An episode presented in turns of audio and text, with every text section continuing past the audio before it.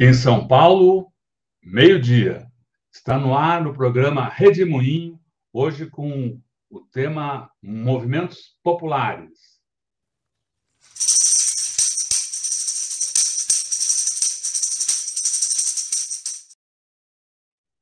Edson Carneiro Índio, muito obrigada, é um prazer tê-lo aqui no Tutamé, no Redemoinho, Povo na Rua.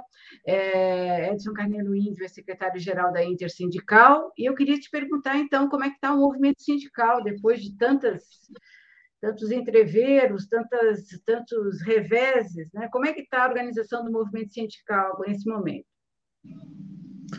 Olá, Eleonora, Rodolfo, quero aqui mais uma vez agradecer o convite por conversar com vocês aqui nessa videocoluna Povo na Rua, iniciativa do grande Tutameia.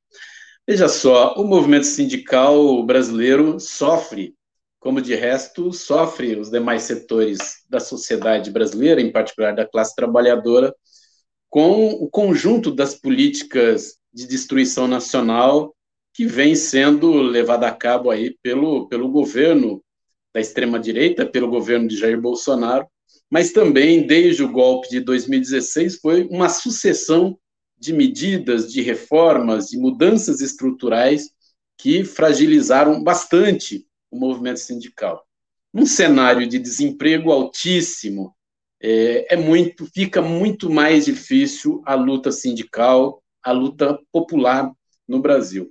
Ainda assim, é, num contexto de uma pandemia, onde nos limitou bastante a ação sindical, é, o movimento sindical, as diversas centrais, os diversos sindicatos, nas mais diversas categorias, buscou se orientar aí nesse período pela unidade, né, por concentrar em pontos fundamentais é, de resistência e de combate às medidas do governo. Então, entre, enfim, numa situação de tragédia nacional, de destruição nacional, o movimento sindical resiste, está vivo e luta, né? Claro que num contexto de muita dificuldade. Aí é importante, é, Eleonora, Rodolfo e quem nos ouve, é, enfim, esse ano, 2022, as centrais sindicais, o movimento sindical inicia o ano convocando e debatendo uma conferência nacional da classe trabalhadora, também chamada de CONCLAT, que deve acontecer agora em abril de 2022, cujo objetivo é debater a pauta da classe trabalhadora durante o processo eleitoral de 2022. Vamos debater uma pauta que será apresentada ao conjunto das candidaturas, as candidaturas à presidência da República, mas também aos executivos estaduais, ao parlamento, no âmbito nacional e no âmbito dos estados, para levar quais são os desafios, quais são os pontos é, programáticos que é muito importante para os trabalhadores e as trabalhadoras no nosso país. Lembrando que há 41 anos atrás, em agosto de 1981, foi realizada a primeira Conclate, com uma participação muito expressiva. Vocês, inclusive, estavam nessa, é, enfim, nesse grande evento, um evento histórico que foi muito importante para a luta contra o desemprego, contra a caristia naquele momento, mas fundamentalmente para a luta contra a ditadura civil e militar, contra aquele regime de força que assassinou, que impôs censura, que barbarizou o país, né, para, é, enfim, para cumprir, inclusive, com um objetivo que era é, conter as lutas sociais, conter o avanço da classe trabalhadora, para garantir os interesses aí do imperialismo, das grandes empresas multinacionais, desse modelo já alinhado ao, ao imperialismo norte-americano. E agora, em 2022, diante dessa situação tão grave que a gente vive em nosso país, é, essa iniciativa das centrais sindicais, do conjunto das centrais sindicais, nos anima, é? porque nós vamos debater, enfim, é, em abril, aí, claro, temos que ainda considerar a pandemia, considerar é, as medidas sanitárias é, para a realização de eventos, mas devemos fazer um evento aí híbrido, né, em formato virtual e também presencial. Claro que isso vai ficar mais nítido e mais definido é, nos próximos meses, e vamos realizar essa grande conferência nacional da classe trabalhadora com o lema de empregos, direitos, democracia e vida.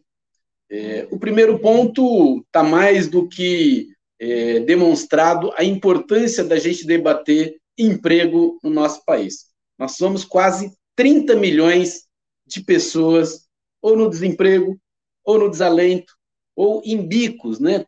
exercendo ali pouquíssimas horas por semana. Enfim, são quase 30 milhões de pessoas. Mais de 40 milhões, 41 milhões de pessoas está no trabalho informal.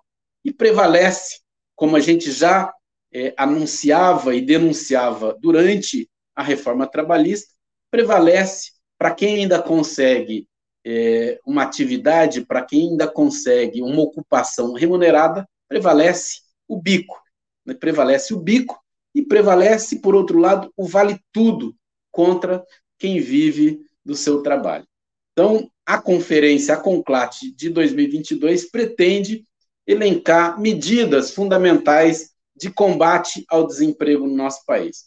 Nós defendemos um modelo que busque o pleno emprego no país, através do aumento do investimento público, da revogação do teto de gastos, enfim, que precisa ter investimento público, que é o que de fato gera e sempre gerou emprego no nosso país, precisa aumentar a renda da população trabalhadora no nosso país, é preciso recompor o poder de compra das famílias brasileiras, que é sempre e tem sido né, a mola propulsora do crescimento econômico no nosso país, que é o consumo interno, que é a demanda agregada, que, portanto, nós precisamos de um projeto que estimule a criação de emprego, que estimule o pleno emprego, mas que também busque aumentar a renda do trabalho para que a gente possa sair dessa situação de paralisia econômica que há quase seis, sete anos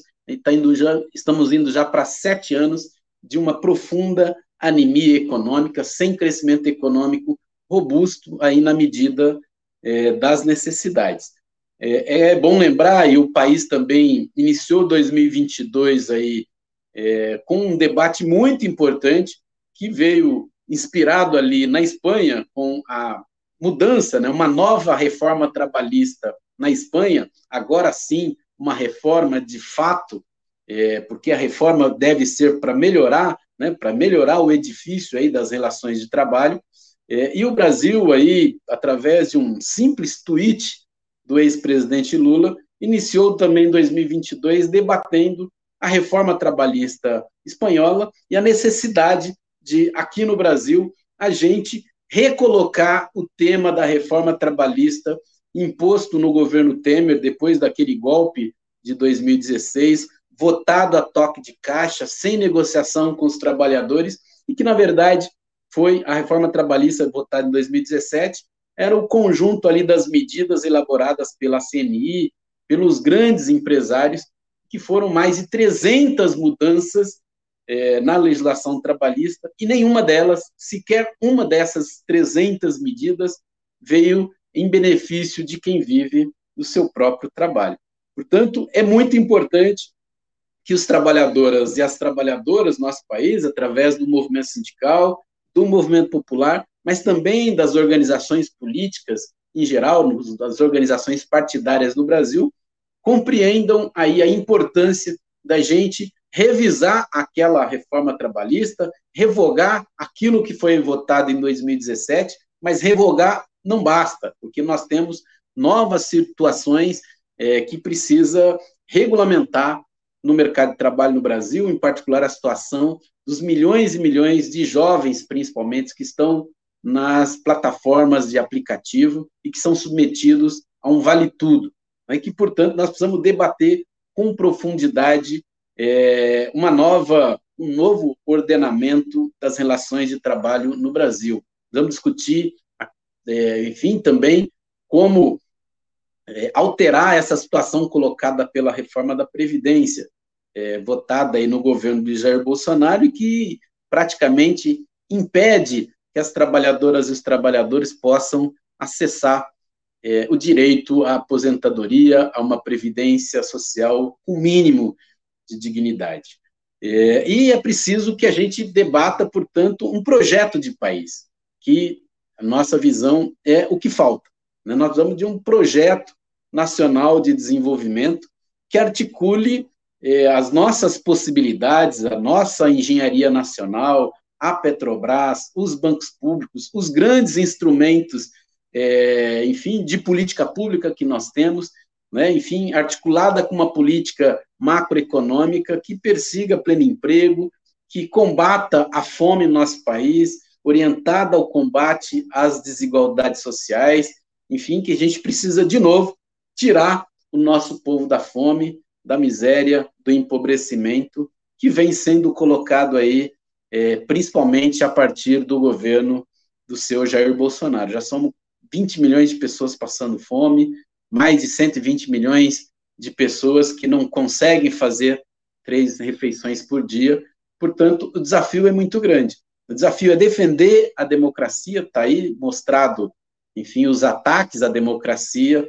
É, até agora se fala, tem figuras da extrema-direita com a pachorra de defender nazismo, o fascismo. Então, é importante que a gente é, se prepare para um processo eleitoral que, a nosso ver, pode ter muita violência política por parte da extrema-direita.